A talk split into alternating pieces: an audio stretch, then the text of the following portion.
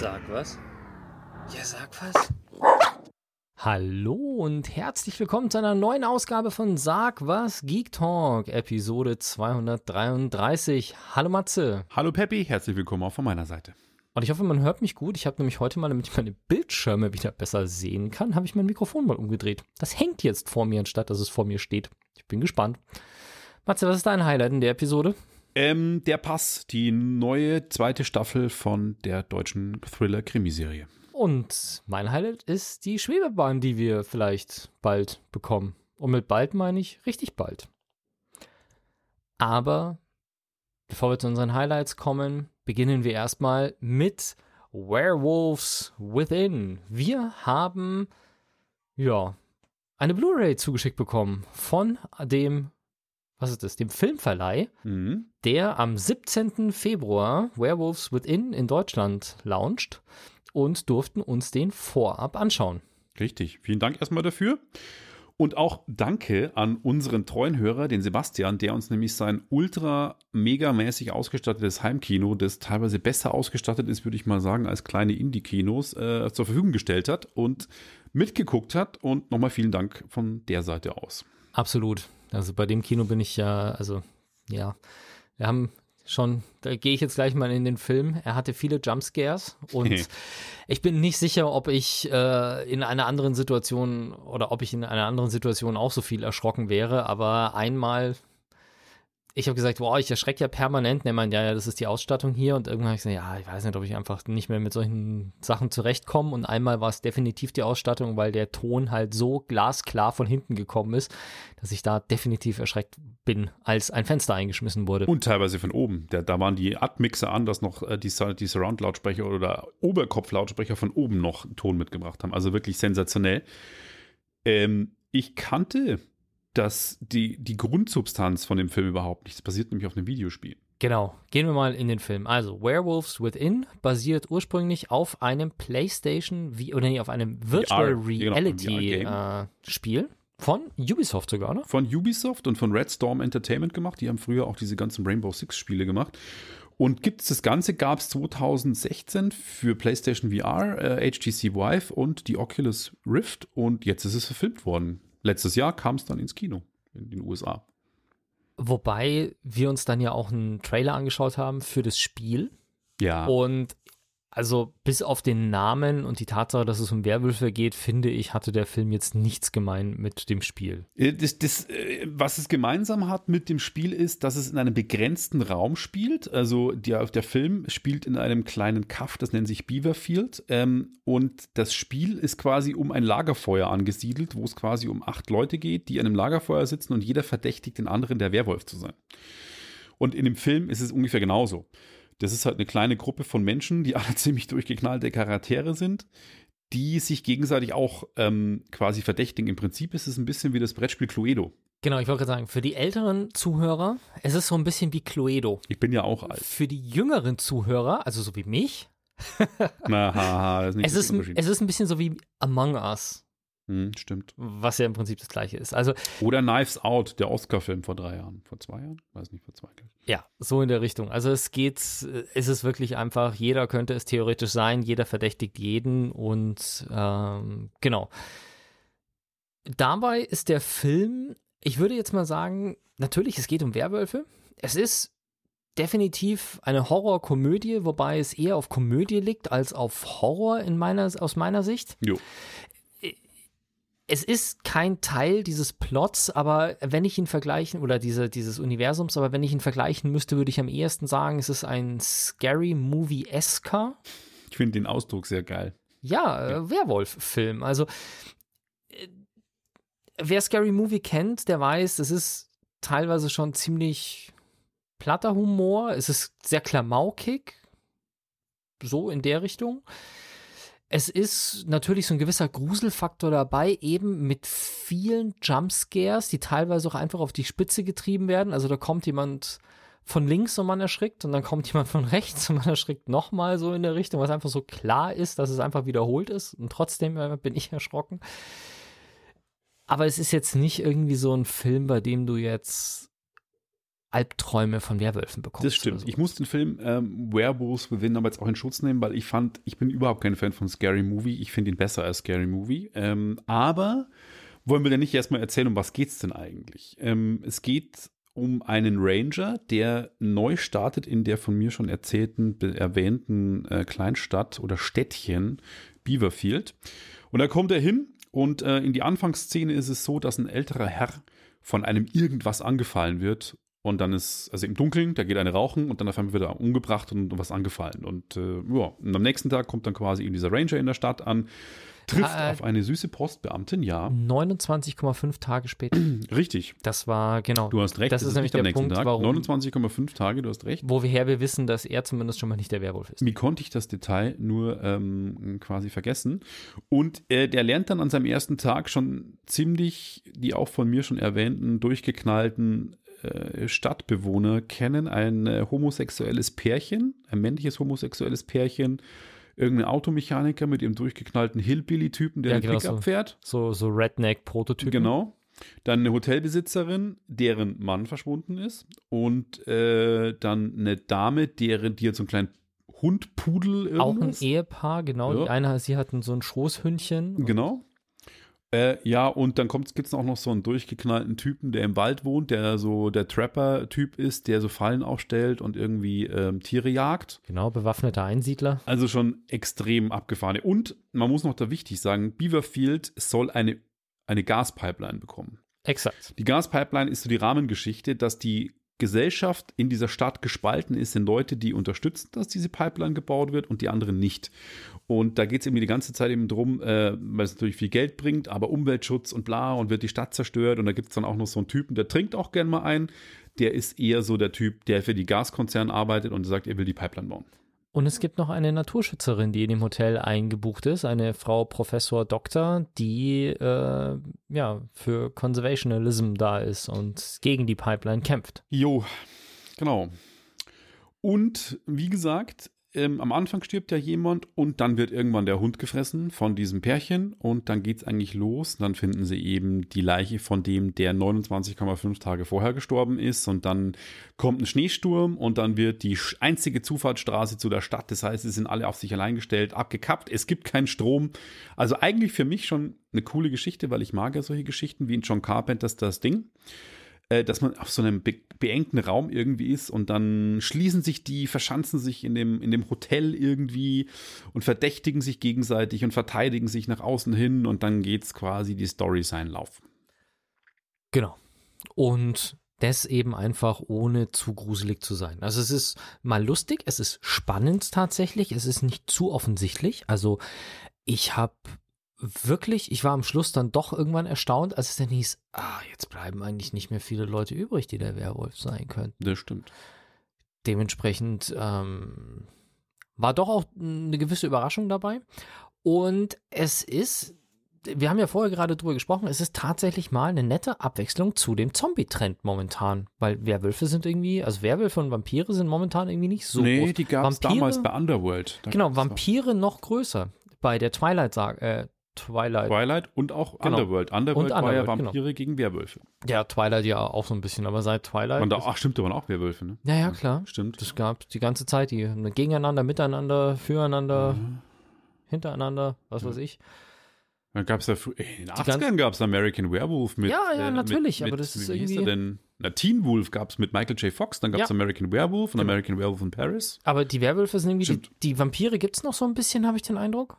Aber die Werwölfe sind irgendwie ein bisschen von den Zombies verdrängt worden. Und deswegen fand ich das ganz, ganz cool, mal zur Abwechslung wieder einen Werwolf zu finden. Und es ist mit Sicherheit nicht der Film mit dem größten Produktionsbudget. Ja, aber merkt man auch manchmal. Es sind jetzt auch nicht die fettesten Special Effects dabei. Und klar, wenn man einen Werwolf-Film hat, hat man irgendwann eine Verwandlungsszene und sieht auch mal einen Werwolf. Klar. Äh, Habe ich jetzt schon bessere gesehen. Aber ich muss tatsächlich sagen, ich habe schon Filme mit deutlich höherem Produktionsbudget gesehen, die deutlich schlechtere Special Effects hatten. Insofern muss man sagen, ja, kann man so stehen lassen und tut dem Film jetzt keinen Abriss, aber ihr braucht euch jetzt kein äh, CGI-Meisterwerk Werwolf erwarten, sondern eher so ein bisschen blurry Verwandlung und so, so ein bisschen halt so im Hintergrund sieht man dann so ein bisschen Verwandlung ohne zu viele Details und dann einen eher maskierten und mit Fell beklebten als animierten Werwolf. Das ist richtig. Und ähm, ich muss auch sagen, dass es der richtige Film eigentlich ist, so wie es wir gestern gemacht haben, mit zwei Kumpels sich hinzusetzen oder mit einem Kumpel und zu sagen, ich habe einen spaßigen Abend. Und ähm, ich habe ja in der, in der diesjährigen oder in der jetzigen Podcast-Episode auch noch House of Gucci. Und hey, da werden mich jetzt Leute dafür steinigen. Aber ich hatte mit Werewolves Within war ich besser unterhalten als bei House of Gucci, weil es irgendwie mehr, mehr Bock mir hat anzuschauen. Das ist doch mal eine Ansage. Ja, allerdings. Und dann würde ich sagen, wer von euch den Film auch sehen will, der Verleih war so nett, uns noch zwei Blu-rays zur Verfügung zu stellen, die wir verlosen dürfen. Der Film kommt am 17. Februar raus, beziehungsweise ist am 17. Februar rausgekommen. Das heißt, ab dann ist er in den Streaming-Diensten zu erwerben, genau, ist auf, auf Blu-ray und, und DVD. DVD im Handel. Und wir verlosen jetzt einfach mal zwei Blu-rays. Und zwar folgendermaßen, wenn ihr das hier hört, dann schickt uns eine E-Mail mit dem Stichwort oder mit dem Betreff Werwolf an info at sag-was.com. Also so wie unsere Webseite sagwas.com. info at sag-was.com. Die Leitungen sind offen bis zum 25. Februar 2022 und wir werden am 26. werden wir dann eine äh, kleine Auslosung machen und werden dann die Gewinner benachrichtigen und alle anderen E-Mails werden wir wieder löschen. Und da haben wir uns jetzt einfach bewusst dazu entschieden, weil E-Mail kann einfach jeder machen. Da brauchen wir kein Facebook, Twitter oder sonst irgendwas, wo man sich registrieren muss. Schickt uns einfach eine E-Mail und am Schluss löschen wir einfach alle E-Mails. Das heißt, ihr kriegt auch keinen Spam oder sonst irgendwas von uns. Genau. So einfach machen wir das. Und freuen uns auf eure E-Mails und. Schreibt einfach rein, wir wollen gewinnen oder du willst gewinnen. Genau, und dann am einfachsten gleich die Adresse mit dazu schreiben, dann kann ich euch die Sachen gleich in die Post geben dann. Und dann würde ich ein kleines Recap zu letztes Mal machen. Wir haben uns ja unterhalten letztes Mal über die Corona-Maßnahmen. Genauer gesagt 3G, 2G und 2G Plus. Und ich habe als Feedback bekommen von einer Kollegin von Lora München, die sich das angehört hat, die gesagt, die dann angefangen hat, mir das zu erklären, was es ist, weil es so rübergekommen ist, dass wir selber zu durcheinander waren, um das äh, ordentlich zu verstehen. Dementsprechend habe ich mir gesagt, okay, wir klären das nochmal auf. Wir haben uns ja konkret über die 2G Plus Regel unterhalten. Und auch zum Thema Kino und Fitnessstudios. Und ich habe jetzt mal für das Thema Fitnessstudio einen Link tatsächlich gefunden von Fitnessmanagement. Und das Lustige ist, es gibt natürlich in jedem Bundesland in Deutschland andere Regeln, nach denen du ins Fitnessstudio gehen darfst. Also Stand was auch immer. Ab dem 17.02. darfst du zum Beispiel in, also aktuell ist 2G Plus in Bayern im Fitnessstudio. Ab dem 17.02. ist 3G. 2G überspringen wir. Und so ist es halt in jedem Bundesland anders. Und das Lustige ist, 2G Plus bedeutet geimpft oder genesen plus Test. Es gibt aber in den meisten Bundesländern bei 2G Plus die Booster-Anerkennung. Das heißt, wenn du geboostert bist, musst du keinen Test vorlegen. Das heißt, in Bayern ist es so, wenn du geimpft und geboostert bist, brauchst du bei 2G Plus keinen Test. Das ist die Ansage. Das heißt, ich habe ja gesagt, ich war im Kino geboostert, ohne Test, Du hast gesagt, du, dich haben sie nicht reingelassen. Nee, nee, nee, nee. Ich, ich bin gar nicht gegangen. Du bist gar nicht ich gegangen. Ich habe auf die Malteser Homepage genau. geguckt und da stand es irgendwie falsch. Genau. Theoretisch, also es kann sein, dass das Malteser natürlich von seinem Hausrecht gebraucht macht und äh, trotzdem. Sie haben es inzwischen geändert übrigens. Okay, und ja, die hören uns halt zu, ne? Und haben ja, gehört, dass es da Missverständnisse gab. Ja, genau, also ähm, natürlich bleibt es jedem Unternehmer selbst überlassen, muss man auch dazu sagen, einen Test zu verlangen von seinen Besuchern oder Kunden. Aber die gesetzliche Regel in Bayern ist, dass der Booster den Test ersetzt. Und das sage ich so konkret, weil das tatsächlich in unterschiedlichen Bundesländern anders ist. In nahezu allen Bundesländern ist es so, dass es anerkannt wird. In Bremen steht hier zum Beispiel als Bemerkung dabei, drei Monate Anerkennung. Äh, bis drei Monate nach Genesung, Grundimmunisierung oder Booster ist kein zusätzlicher Testnachweis erforderlich. Das heißt, in Bremen, wenn du bei 2G Plus rein willst, musst du mit Booster keinen Test abgeben, es sei denn, dein Booster ist länger als drei Monate her, dann musst du wieder einen Test bringen. Das scheint das in Bayern und in anderen Ländern nicht so zu sein. Nein. Ich habe euch auch einen Link, der ist jetzt also ich gehe mal davon aus, dass das speziell, dass das generell für überall gilt und dass jetzt die Kinos keine andere 2G Plus Regel haben als die Fitnessstudios. Ich habe euch einen Link äh, im Podcast verlinkt, der das für die einzelnen Bundesländer ähm, aufschlüsselt. Das heißt, auch wenn ihr demnächst in ein anderes Bundesland fahrt, dann könnt ihr sehen, was dort die Regeln sind, weil, wie gesagt, wenn du jetzt schon über und mein Booster ist tatsächlich bald drei Monate her. Ich bin am 13.12. geboostert worden. Mensch, stimmt. Januar, Februar, ja, am 13. März ist dann äh, mein Booster schon wieder drei Monate her. Das heißt, in Bremen müsste ich dann wieder boostern. Direkt. Oder ja. ich müsste dann halt auf einmal Tests bringen. Und es ist ja jetzt nicht so aus der Welt, dass man mal in ein anderes Bundesland fährt. Und dementsprechend, ähm, ja, aber in Bayern, und das ist natürlich das Wichtigste, auch für den Großteil unserer Hörer, die kommen ja auch viele aus dem Bereich, ähm, grundsätzlich in den meisten Bundesländern in Deutschland und insbesondere in Bayern bedeutet 2G Plus, dass der Booster den Test ersetzt und man geboostert keinerlei Einschränkungen hat. Außer dass du halt dein Kärtchen vorzeigen musst oder dein Handy. So, und jetzt, nach einem überraschend guten Film und unserer Klarstellung ja. mit der 2G Plus Situation, kommen wir zu einer Enttäuschung. Matze ist enttäuscht. Ja, ich bin wirklich enttäuscht. Äh, das Kinojahr hätte letztes Jahr wirklich gut werden können, was teilweise auch okay war. Ähm, und ich habe mich auf viele Filme gefreut und House of Gucci war einer, weil ähm, ich dachte mir, oh, ich weiß überhaupt nichts über die Familie Gucci und die ganze Modeserie ist mir auch völlig mumpitz. Ich habe nichts von Gucci, aber ich finde das Thema halt spannend. Und vor allem, wenn Ridley Scott der für mich einer der geilsten Regisseure überhaupt ist. Black Hawk Down, Alien, Gladiator und wie sie alle heißen und Blade Runner. Den Apple-Werbespot von 1984. Richtig, genau auch. Also wirklich ein cooler Typ. Wenn der sagt, er macht einen Film und dann auch noch besetzt mit Lady Gaga, die ich ähm, seit diesem ähm, Musikfilm mit, wie hieß er nochmal? A Star is Born. A Star is Born, den fand ich super, ähm, finde ich eine coole Person. Adam Driver, den man auch unter anderem aus Star Wars kennt. Ähm, Al Pacino, Jeremy Irons, Jared Leto, also wirklich, und Selma Hayek. Also krass besetzter Film, dachte mir, ähm, ein No-Brainer, muss ein guter Film werden. Lady Gaga habe ich tatsächlich bei American Horror Story Hotel. Stimmt. Ja. Da hat die ja auch mitgespielt und das war für mich so eine komplette Erleuchtung. Mhm. Weil im Gegensatz zu A Star is Born, A Star, A Star Wars Born, glaube ich, im Gegensatz zu dem Film habe ich das gesehen und war vollends begeistert seitdem von der Frau. Nee, die ist schon gut. Äh, und man muss auch dazu sagen, sie ist auch gut besetzt als die ähm, Frau des Gucci, äh, Maurizio Gucci, dem äh, Gucci-Erben, der die Firma groß gemacht hat. Sie spielt die Ehefrau. Sie hat nämlich auch italienische Wurzeln. Und der Film kam letztes Jahr im November in die Kinos und am 2. Dezember dann in Deutschland in die Kinos. In den USA war 24.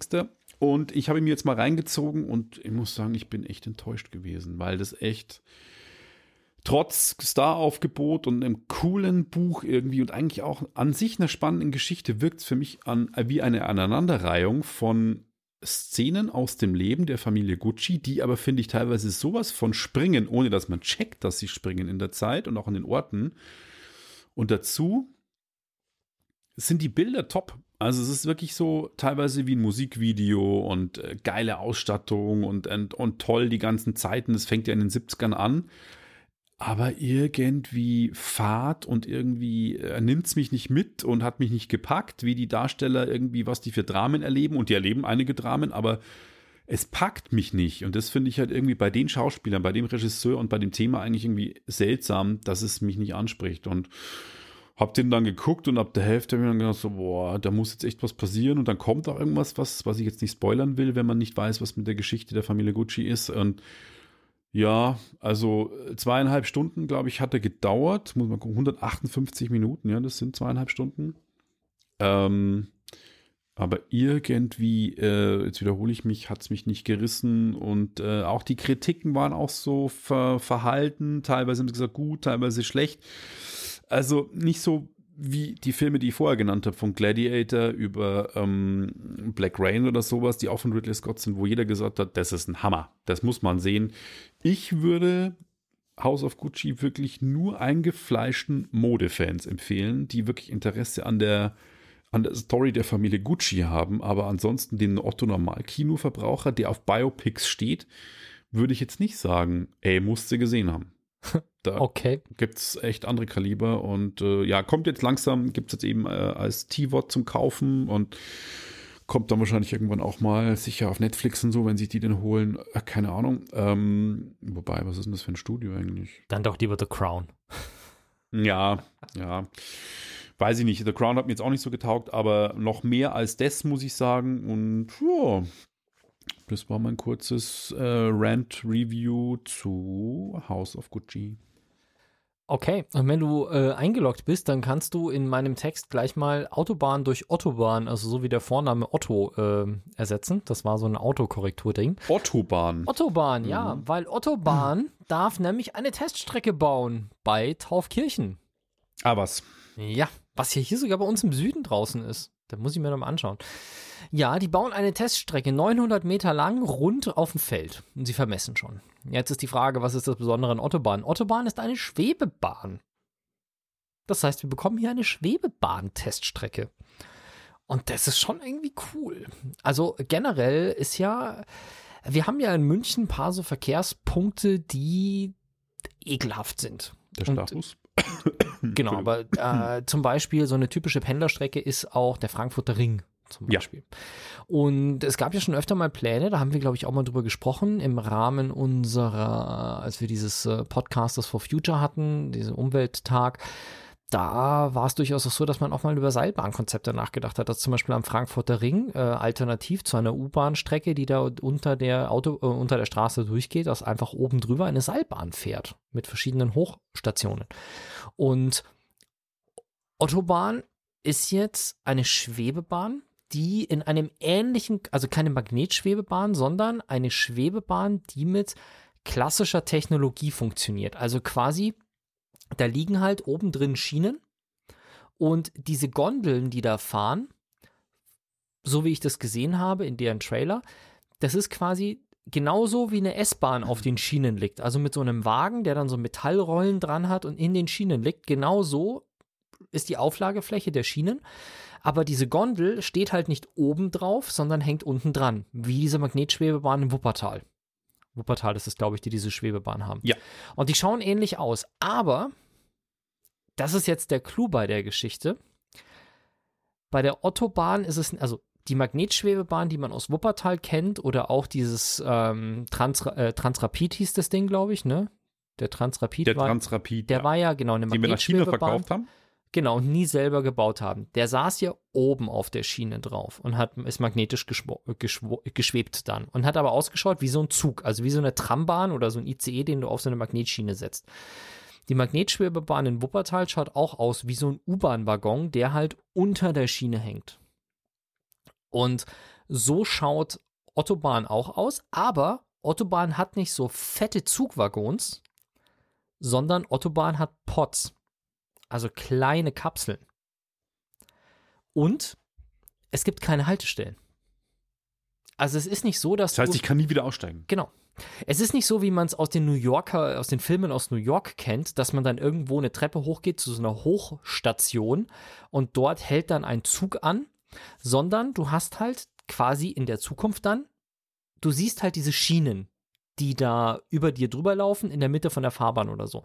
Und dann gehst du halt an der Ampel in die Mitte von der Fahrbahn, ziehst dein Handy raus und sagst so Uber-mäßig, ich hätte jetzt gerne Gondel. Und dann kommt die angefahren, hält oben an, fährt runter, also Geil. die Schienen sind so auf 10 Meter Höhe, dann fährt diese, dieser Pod, fährt runter, du steigst ein, alleine zu zweit oder ich schätze mal so vier Personen kriegst du rein in so einen Pod, oder vielleicht auch mehr, was weiß ich. Auf jeden Fall, du steigst in deinen individuellen Pod ein, die Türen schließen sich, das Ding fährt hoch und schwupp, ab weg. Geil. Klingt gut. Und die haben sowohl die Möglichkeit, das innerstädtisch zu machen. Also es ist wirklich ein Konzept, was innerstädtisch mit vielen aufeinanderfolgenden ähm, funktionieren kann. die haben aber genauso auch in ihrem Promotion-Video drin, dass sie letzten Endes das Ganze auch als Intercity-Verbindung aufbauen können und sprechen da von so Geschichten wie, also jetzt lass mich lügen, aber ich glaube, die haben in ihrem Promotion-Video sagen die irgendwas von München-Berlin in zwei Stunden, ne? Krass.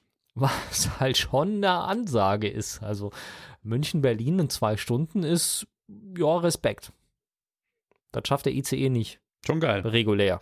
Also, ich habe es ja letztes Mal geschafft, nach Berlin und zurückzufahren und auf beiden Strecken über zwei Stunden Verspätung zu haben. Na super. Deutsche Ja. Bahn halt. Hat sich gelohnt. Ich habe 50 Prozent meines Tickets in Summe zurückbekommen. Für Hin- und Rückfahrt. weil Mhm, ich zweimal über zwei Stunden hatte. Ja, ich hätte auch den vollen Preis bezahlt, wenn wir dafür pünktlich angekommen wären. Aber es ist auf jeden Fall ein geiles Konzept. Das ist eine Münchner Firma, die bauen in Taufkirchen die, die Teststrecke. Ich bin gespannt. Ich denke auch tatsächlich, dass ich die demnächst mal anschreiben werde, ob die nicht Bock haben auf ein Interview, weil das finde ich schon sehr geil und ähm, die haben tatsächlich auch äh, schon so eine Mini-Strecke bei sich im Büro gebaut. Also die haben, da gibt es wirklich Aufnahmen, wie sie so eine, so eine, keine Ahnung, 15 Meter kreisrunde Teststrecke halt im Büro haben mit Geil. so offenen Kapseln, wo du dann halt quasi in so einen Würfel einsteigst, der auf einer Seite offen ist und dann fährt der so durchs Büro.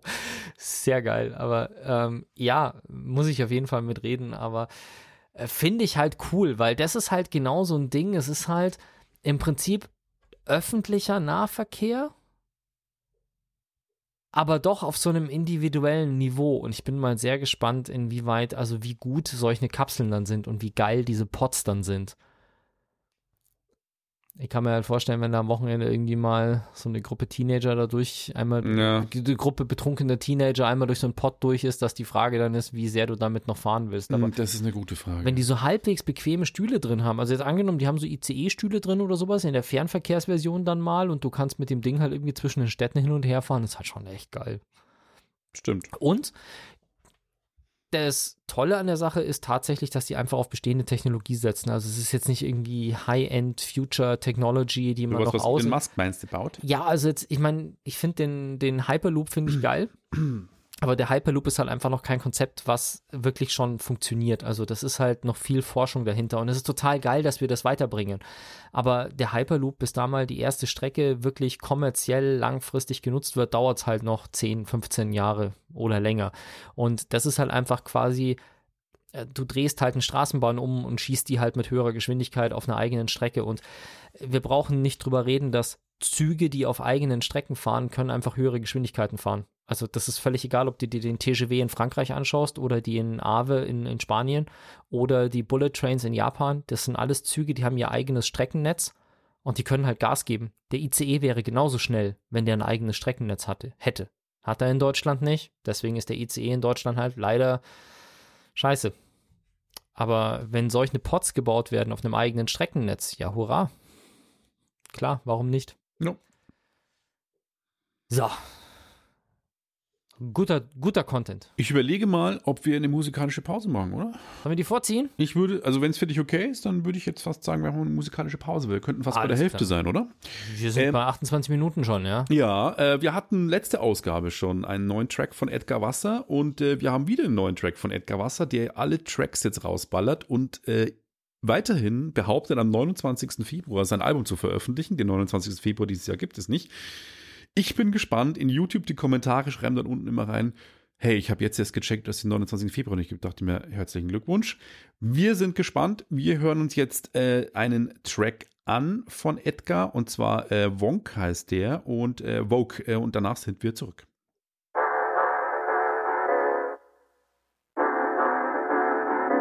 Und da sind wir wieder. Genau, äh, aus rechtlichen Gründen habe ich äh, in den, den Shownotes den Livestream, äh, habe ich den Shownotes das Musikvideo verlinkt von Edgar Wasser vom hoffentlich kommenden neuen Album.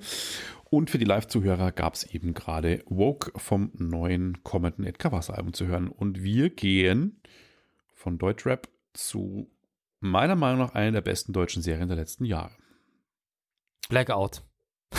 Nee, Nein, nee das habe ich jetzt auch festgestellt. dass- Hatten wir schon. Nee.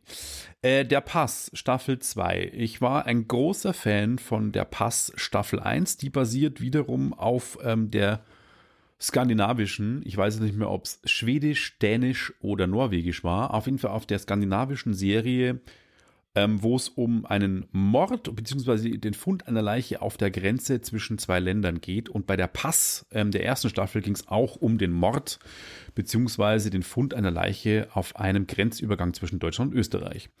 Staffel ja, 1 war schon. Österreicher. Ja, Staffel 1 war schon fies finster von der Stimmung her und es ging um einen total durchgeknallten ähm, Serienkiller, der wirklich intelligent dargestellt wird, in der Hütte lebt und echt fies ist. Und es spielt immer so in, in, in den Berchtesgadener Alpen, also auf der Grenze zu Österreich und äh, immer Schnee und duster und also schon wirklich krasse Stimmung. Endet mit einem perversen Cliffhanger, die erste Staffel. Und Sky hat auch Corona-bedingt, denke ich, die lange gebraucht, jetzt eine dritte Staffel zu machen. Produziert ist das Ganze. Äh, zweite oder dritte? Zweite ähm, von, von Sky in Co-Produktion als Produktionsfirma Wiedemann und Berg. Das sind wirklich gute Produzenten, die wirklich richtig gute Serien machen. Und ähm, ich kann nur sagen, Staffel 2 setzt noch drauf. Am Anfang, die erste Folge, habe ich mir gedacht, oh, das ist mir zu krass, weil das wirklich ähm, langsame Kamerafahrten über düstere Wälder und einen durchgeknallten Typen, der auf die Jagd geht und äh, bei der Jagd ein Tier quält, wo ich mir dachte, oh, Leute, boah, das ist mir zu harter Content, da kriege ich schlechte Stimmung drauf. Und dann habe ich mir nicht, aber ich will es trotzdem weiterschauen, weil es super spannend ist. Also wirklich richtig, richtig spannend, wo du denkst, oh krass, wer ist, was entwickelt sich hier überhaupt? Wer ist hier ein Mörder und wer ist durchgeknallt? Und die Charaktere aus dem ersten Teil, es geht um ein Polizistenpaar, eine Polizistin aus Deutschland und einen österreichischen Kommentar, so ein richtig wie man sich einen Österreicher vorstellt. Ein Wiener mit so einem Wiener Schmäh halt, der so redet, so gespielt von Nikolai. Oh, jetzt muss ich wieder schauen, wie heißt der? Nicht, dass ich den wieder falsch ausspreche. Mit Wiener Schmäh und das an der deutsch-österreichischen Grenze. Ja, der kommt aus Wien und äh, der wird gespielt von Nikolas Ovtcharek. Geiler Schauspieler. Also wirklich ein Original, ein bisschen fester vom korpulenterer Charakter. Ähm, knüppelhart. Äh, die Deutsche spielt Julia Jentsch. Ähm, als Rolle heißt sie Ellie Stocker. Und die beiden in der ersten Staffel eben zusammen, die sind ganz getrennt, fangen quasi die Ermittlungen in der zweiten Staffel alleine an und ähm, kommen dann wieder zusammen. Und äh, es ist einfach so krass, was sie dann rausfinden und wie sich die Handlung dann auch entwickelt und äh, wer dann auch wirklich der Mörder ist und wer steckt mit ihm unter einer Decke und was ist die Hintergrundgeschichte äh, und gibt es eine es gibt eine äh, Vereinigung, einen Verein, der ganz finster in der Vergangenheit irgendwie Sachen gemacht hat und so. Also es ist wirklich richtig spannend und geil erzählt und auch gut produziert. Also äh, vom Feinsten. 4K, Dolby, Dolby Atmos vom Sound her und äh, HDR und alles. Also richtig gut gemacht. Zehn Folgen, knallharte Spannung, keine leichte Inhalte, also wirklich krasser Content. Übrigens auch Soundtrack, was ich für eine Sky-Serie krass finde, von Hans Zimmer okay. das Titeltrack produziert. Also haben sie schon wirklich aus dem Vollen. Also Jacob Schier gehört zu Hans Zimmer. Also Titeltrack ist von Hans Zimmer und Jacob Schier hat die Musik so geschrieben. Ähm, also sensationell. Äh, ich hoffe, es endet so. Es wird eine dritte Staffel geben. Man weiß es nicht, ob es dann so erfolgreich ist, aber ich glaube schon, dass eine dritte kommt. Ich kann es nur empfehlen, ähm, wenn man sich für Krimiserien empfiehlt. Und viele Kritiker und auch ich sagen, die viel gelobte ähm, True Detective Serie von HBO, ähm, die ja auch super erfolgreich war, gab es ja auch drei Staffeln. Ich finde, dass der Pass das deutsche True Detective ist und ich finde es sogar besser als True Detective. Und ähm, deswegen, wenn man die Chance hat, unbedingt reinziehen, weil das äh, ganz großartige Serien-Episoden sind. Ihr hört mich zustimmend nicken. Ich habe weder der Pass noch True Detective gesehen, aber wenn du das sagst. Sollen wir zum Hammer kommen? Äh, Thors Hammer. Der Hammer. Genau. Mjölnir. Gibt's ab 1. März tatsächlich als Lego-Bausatz. In Originalgröße. Also äh, wie? In Originalgröße. Naja, es gibt nicht einen, einen kleinen, also der ist auch dabei, so ein kleiner Tor-Lego, äh, so eine kleine Tor-Lego-Figur mit so einem, mit so einem Mjölnir-Hammer aber der, äh, der Mjölnir-Bausatz ist, und ich habe das gar nicht so verfolgt, es gibt anscheinend eine Lego-Serie zu den Avengers-Filmen und wenn mich nicht alles täuscht, war das erste Modell, war, was sie da gemacht haben, war irgendwie der, äh, der Handschuh, also dieser goldene Handschuh von, äh, von Thanos. Den gibt es ja auch als Spielzeug, ne? Also als Plastikspielzeug, das ja, sieht ja total billig aus. Genau, aber ich glaube, dass das irgendwie das erste war oder so. Also ich habe euch in den Shownotes das verlinkt und da hieß es dann auch, was, was ist denn da der, ähm, ja, irgendwas Genau, als quasi Nachfolger des Infinity-Handschuhs äh, wurde jetzt das Lego-Set 76209 Thors Hammer offiziell vorgestellt. Und das Ding hat schon, also wenn man sich da so die, die Bilder anschaut, auch im Online-Shop, also im Lego-Online-Shop, der ist schon schon verhältnismäßig groß. Also da gibt es so ein Bild, wie da ein Mann daneben sitzt, glaube ich, und den vor sich auf dem Tisch hat. Und der ist schon so, dass wenn du den am Griff packst, also der, der Hammer selber ist so groß wie der Kopf von dem Mann quasi. Also wirklich die Größe, die der Hammer auch im Film hat. Ist ein 979 Teile Lego-Set für 119,99 Euro. Und ähm, ich weiß, was ich am 1. März vormittags mache. Du stehst im Lego Store. In den Riemarkaden, ja. Definitiv. Ich habe ja auch, also so ein paar Sachen gibt es einfach, wo ich dann sage, okay, das ist, ähm, das muss schon mal sein und wann kommt man schon an Lego-Steine für 12,3 Cent pro Stein? Ne? Preis-Leistungs-Verhältnis super. Ja, eindeutig. Hat auch ähm, wirklich so eine, so eine Base dabei, wo du ihn draufstellen kannst mit einem kleinen Schildchen, wo Mjölnir draufsteht und so. Und das ist wieder so eine Nummer. Äh, ah, er ist 46 Zentimeter hoch und 29,7 Zentimeter breit. Also schon ist schon ein bisschen was. Brauchst du Platz dafür, wenn du es aufbaust? Werde ich nicht tun. Ich denke, dass ich davon ein oder zwei Sets, je nachdem, wie viel sie mir geben, kaufen werde und der wird dann vermutlich wieder unterm Bett verschwinden, wo auch meine zwei Tades-Sets liegen, original verpackt. Und ist das geil, der hat oben sogar eine Öffnung, wo du reinschauen kannst und dann so ein kleiner Infinity Gauntlet mit allen sechs Steinen innen drin liegt. Na krass. Ah, fantastisch. Ich weiß gar nicht, ob man diese Luke aufmachen kann oder ob die äh, aufschieben kann oder ob die immer offen ist von der einen Seite. Aber wie gesagt, einfach ein Lego-Modell und es ist lange her, dass ich das letzte Mal im Lego-Store war und da was gekauft habe. Aber ich denke, also ich habe es mir tatsächlich in den Kalender aufgeschrieben für den 28. Februar, dass ich im Lego-Store anrufe, ob die den haben und sonst kaufe ich ihn am entweder online am ersten oder versuche ihn online zu bestellen oder ich kaufe ihn tatsächlich im, im Store. Mal gucken. Ich bin sehr gespannt. Und damit geht's ans Heizen. Ein Thema, mit dem ich mich auch beschäftige. Allerdings äh, beschäftige ich mich damit, wie man Räume warm macht, während du hier irgendwas von Computerspielen. Tja. Ja. Du hast ja auch den Xbox Game Pass, ne? Richtig, aber ich bin völlig unfähig, also physikalisch unfähig, Computerrennspiele zu spielen. Ja, das machte das Spiel aber sehr leicht. Und es geht um Forza Horizon 5. Ich, ich persönlich habe es ja mit Rennspielen auch nicht mehr. Ich habe damals, als ich meine PlayStation 1 bekommen habe, da im zarten Alter von 13 oder 14, oder warte mal, waren wir 96, 95, 96, 16. Ähm, und da habe ich Ridge Racer gezockt wie bekloppt. Ridge Racer hatte eine Strecke, die äh, sich während dem Spiel um eine, eine Kurve quasi geändert hat, so ungefähr. Und ich habe dieses Spiel, glaube ich, monatelang gespielt. Immer nur eine Strecke. Und ich habe das, jede Kurve wusste ich genau, wie ich driften muss. Und ich habe alle Ridge Racers gespielt, von Ridge Racer Revolution, das dann kam, bis Rage Racer, bis Ridge Racer 4, äh, Type 4 und wie sie alle hießen. Und dann habe ich Rennspiele irgendwie aus den Augen verloren, weil dann wurde es nur noch so Gran Turismo, 700 Autos, 500 Spoiler-Einstellungen, Federung einstellen, Bremsen einstellen, äh, äh, Echtzeitrennen mit Tag- und Nachtwechsel und passen. Wenn du eine Pfütze fährst, dann dreht es sich gleich, weil alles so realistisch ist. Nicht so, hey Leute, wenn ich Realismus will, gehe ich raus. Wenn ich ein Videospiel spielen will, dann will ich heizen an Rennspielen. Dann will ich geile Action mit Techno-Sound, Ridge Racer um die Kurve driften und Sonnenuntergänge und Sonne, Strand und sonst was. Und ja, Gran Turismo, wie gesagt, hat es mir dann verdorben. Es gab dann auch so vereinzelte Arcade Racer wie Burnout, die fand ich super. Ja, die ersten Need for Speed Teile habe ich ja, auch gespielt, auch. die waren Need for auch Speed okay. Underground war auch noch cool, bis die Serie dann auch komplett scheiße wurde, weil Electronic Arts irgendwie verkackt hat. Und ähm, inzwischen, es kommt ja jetzt auch Anfang März äh, Gran Turismo 7 raus, wo ja auch alles so, wow, ich sag halt echt, die, die Rennspiele werden dem, definitiv dominiert, gerade von Microsoft, weil ähm, Turn 10, so heißt das Studio, glaube ich, die die Forza-Serie macht. Das ist Forza Horizon, das ist die Arcade-Serie, das heißt so das, was ich mag. Und Forza Motorsport, das ist quasi die Simulationsriege.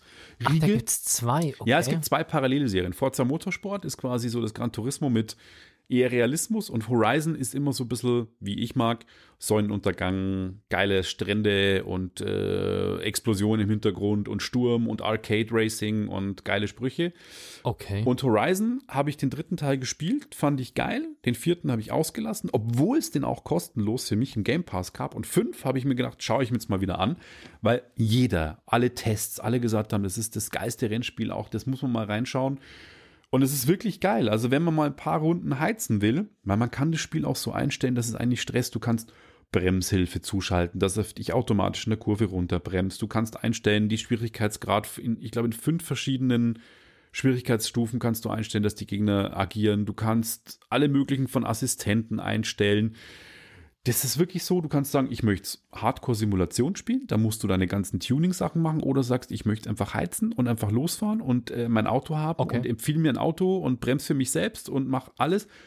Cool, wirklich zugänglich ohne Ende, geile Aufmachung. Es spielt in Mexiko, die haben sich jedes Mal ähm, auch ein anderes Setting überlegt. Ich habe damals Forza Horizon 3 war Australien, das letzte war Großbritannien und jetzt ist es Mexiko. Mhm und ich dachte mir erst auch so, naja, was willst du in Mexiko alles so viel machen? Gibt es da so viel Unterschied? Aber sie haben es echt geschafft, so viele unterschiedliche Landschaften. Von Dschungel, Dirt Racing, also so Schlamm und, und Wasser, bis über ich heiz den Vulkan hoch, bis über ich fahre durch äh, antike Städte, äh, bis über ich fahre am Strand entlang.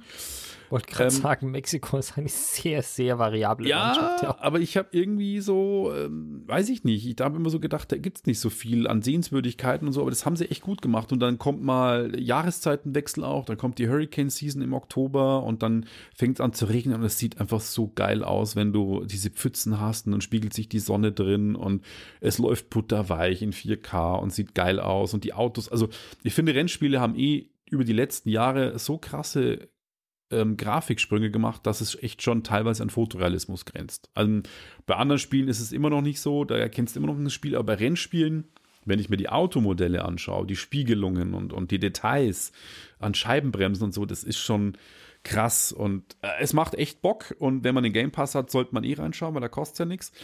Was mir so damals bei Forza und auch immer noch aufstößt, ist, es erschlägt einen mit du fährst und dann, oh, neue, neue ähm, Tournament freigeschalten und du kannst jetzt ein neues Gebiet erschließen und du hast jetzt 15 neue Rennen, Rundkurse, Downhill, äh, ja.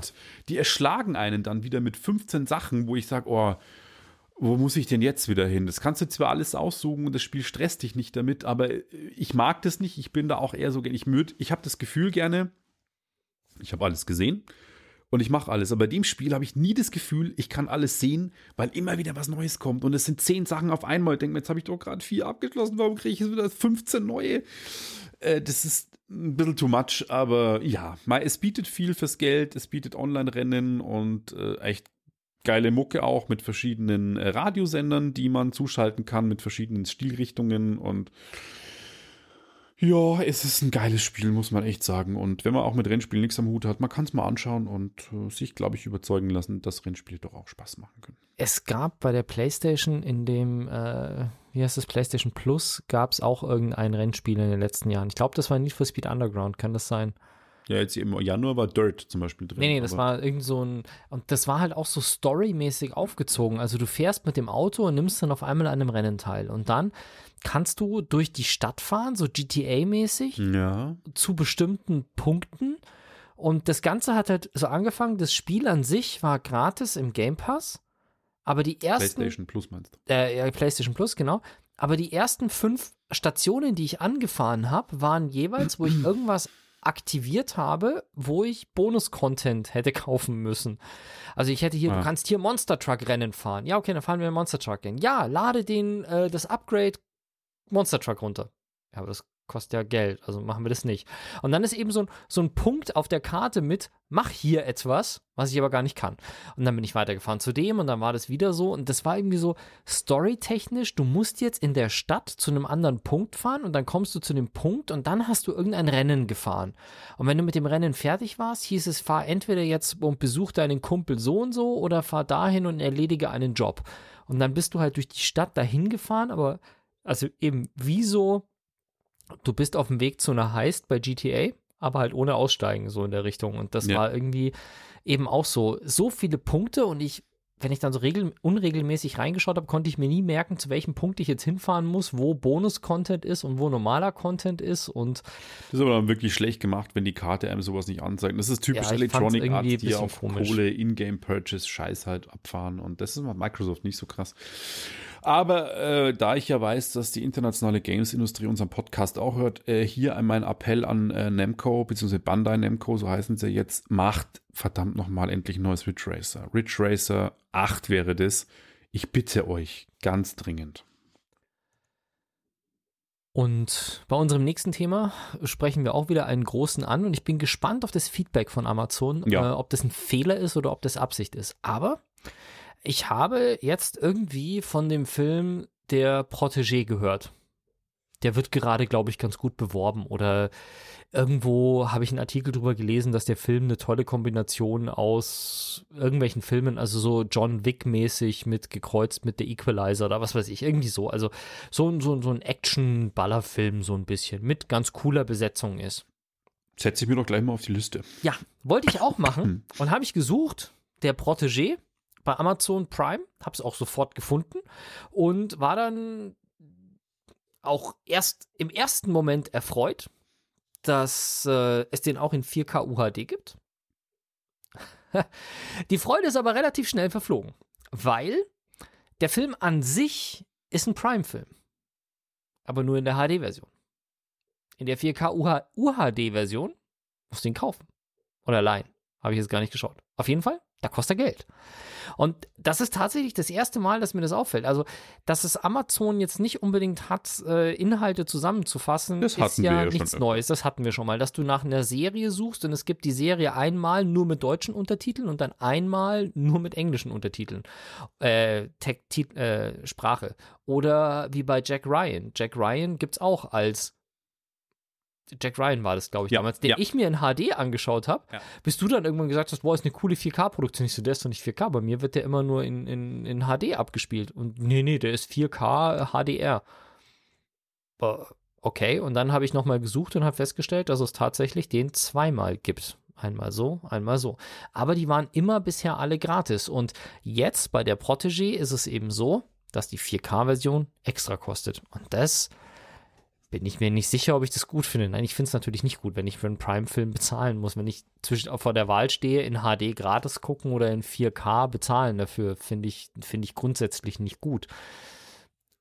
Aber die Frage ist, ob das ein Fehler ist oder nicht, oder ob euch das schon mal irgendwo anders aufgefallen ist. Also schreibt uns in die Kommentare oder kommentiert uns irgendwo, ähm, ob euch das schon mal irgendwo anders aufgefallen ist bei, Netf äh, bei Amazon, weil mir ist es bisher noch nicht aufgefallen, dass Prime-Inhalte in bestimmten Auflösungen nicht mehr Prime waren dann. Und damit darfst du, nachdem ich jetzt mich über Amazon beschwert habe, darfst du dich über iTunes, Apple Music und was ein Mist beschweren. Ja, das ist ja nichts Neues. Äh, und es ist mir jetzt nur aufgefallen, weil ich jetzt vor kurzem mal wieder, ähm, ich habe ein Apple Music kostenlos Abo jetzt für ein paar Monate und äh, dachte mir, okay, nutze ich jetzt öfters mal. Es gibt ja doch ganz coole Playlists bei Apple Music und ich bin aber jemand, der gerne seine ganzen Playlists und Inhalte auf seinen Geräten manuell verwaltet. Und zum Verwalten gab es ja früher iTunes, das gibt es ja auch seit zwei Betriebssystemen, glaube ich, nicht mehr. Das wurde ja alles in den Finder integriert. Das heißt, wenn du dein iPhone irgendwie äh, an deinen Rechner anschließt, egal ob per LAN oder per, äh, per Kabel oder per, per WLAN, dann verbindet sich das mit dem Finder und dann kopierst du die halt Sachen halt drüber. Und zum Musikverwalten gibt es eben Apple Music. Und ähm, ja, also das ist quasi das neue iTunes, äh, meiner Meinung nach unübersichtlich. Und ich habe in Apple Music halt meine ganzen Playlists erstellt. Da habe ich halt meine meinen Ordner angelegt und vielleicht auch mein Cover angelegt und dann meine ganze Musik reinkopiert, die auf meinem NAS liegen und dann habe ich die synchronisiert und dann habe ich halt selber meine Playlists, meine kuratierten Playlists gemacht und habe die immer aufs iPhone kopiert. Naja, und dann habe ich Apple Music bekommen und habe da halt auch ein paar coole Playlists gesehen und habe halt gesagt, ja, okay, die möchte ich halt hören. Und dann fragt mich so unbedarft Apple, möchtest du deine Mediathek, Mediathek synchronisieren? Dort mm, synchronisieren bei Apple, das ist immer, da kommt immer ein Scheiß raus irgendwie. Aber ich habe es dann trotzdem geklickt. Yay. Ja. Und dann synchronisiert er mir zwar schön die Playlist irgendwie rein und ich habe dann meine schöne Beats-Playlist äh, äh, mit so Chill-Out, äh, Trip, äh, Chill, Chill-Hop-Beats höre ich gerne auf Apple Music, die war dann auf meinem iPhone. Die habe ich dauernd im Auto gehört und irgendwann wollte ich eine meiner Playlists im Auto hören die ich mir erstellt habe von einem Deutsch-Rapper, glaube ich, die ich mir selber erstellt habe. Und die war nicht da. Denke mir, ey, wieso sind die ganzen Tracks nicht da? Hatte mir gesagt, die sind alle in der Cloud. Dachte mir, ich lade doch jetzt nicht unterwegs meine ganzen Sachen aus der Cloud. Seid ihr bekloppt? Da zahle ich mich ja dumm und dämlich. Dann gucke ich zu Hause, synchron will synchronisieren. Dann sagte, ich habe iCloud ähm, Mediathek ähm, quasi aktiviert. Das heißt, ich muss alle Sachen von Apple aus der Cloud laden. Ich kann nicht mehr von meinem Rechner meine Playlist synchronisieren. Ich muss das wieder deaktivieren. Da seid ihr noch ganz knusper? Ich kann quasi nur äh, Inhalte, die bei Apple verfügbar sind, irgendwie aus der Cloud laden, wenn ich iCloud Mediathek aktiviert habe. Aber ich kann nicht mehr von meinem Rechner aus meinem privaten Netz, wo meine Sachen liegen, die Sachen synchronisieren. Gut, dann habe ich das deaktiviert, musste wieder alles aufs iPhone natürlich rüber kopieren, aus meinem lokalen Netzwerk. Ja, aber dann war meine Playlist wieder weg von Apple. Die schöne Beats-Playlist, die Apple mir erstellt hat, die habe ich dann nicht mehr aufs iPhone bekommen. Und dann habe ich mir gedacht, ey, sorry Leute, ihr könnt mich echt mal kreuzweise, weil was soll denn der Scheiß? Äh, das ist Apple die ist so auf Usability und auf äh, wir sind, äh, wir, wir haben mit iTunes einer der größten Musikstores oder mit Apple Music und an TV Store haben sie jetzt auch, es nicht schafft, seit 20 Jahren ein vernünftiges Medienverwaltungsprogramm zu programmieren. Und ich kenne niemanden, der iTunes mochte und ich kenne niemanden, der Apple Music mag. und du wirst halt gezwungen, das Ding zu nutzen. Und es nervt hardcore, dass auch Apple da nichts macht. Es ist angeblich simpel zu benutzen, aber ich finde die Benutzeroberfläche furchtbar und vielleicht bin ich auch zu detailverliebt. Vielleicht nee, du hast einfach, du hast einfach selber Musik auf deinem eigenen Speicher. Das ja. ist einfach eine Sache, die, die macht halt keiner. Ja, macht halt also, halt keiner. Ja, es geht halt einfach nur noch, nur noch Cloud. Das ist ja, ja, die ganzen Dienste, Spotify, Deezer, Amazon Music, die haben alle gar nicht die Option, eigene Musik da überhaupt mit reinzubringen. Ja, ja. Stream or die, Punkt. Also du kannst deren Katalog nehmen und äh, lokal speichern, wenn du ja. Pro bist oder Plus, mhm. aber sonst eigene Musik halt. geht mhm. halt nicht. Ja, ich finde es äh, scheiße, sage ich ganz offen. Und äh, es, gibt, es gäbe sicher eine vernünftige Lösung dafür, aber man will halt einfach nicht. Und äh, ja, Klar, Schade. man will ja, dass du Abonnements machst und ja. nicht deine Musik selber. Ja, das also Abo läuft aus nächstes Jahr. CDs kaufen und selber digitalisieren oder so ist, ist halt, nee, soll man nicht. Es gibt noch eine kleine, für die Apple-Nutzer, eine kleine Service-Mitteilung. Ähm, wenn ihr ein Apple-Gerät habt, sei es ein iPad, ein iPhone oder ein äh, Computer, dann werdet ihr wahrscheinlich in den letzten Tagen einen Hinweis bekommen haben, dass ihr bitte ein Update macht. Und macht das bitte.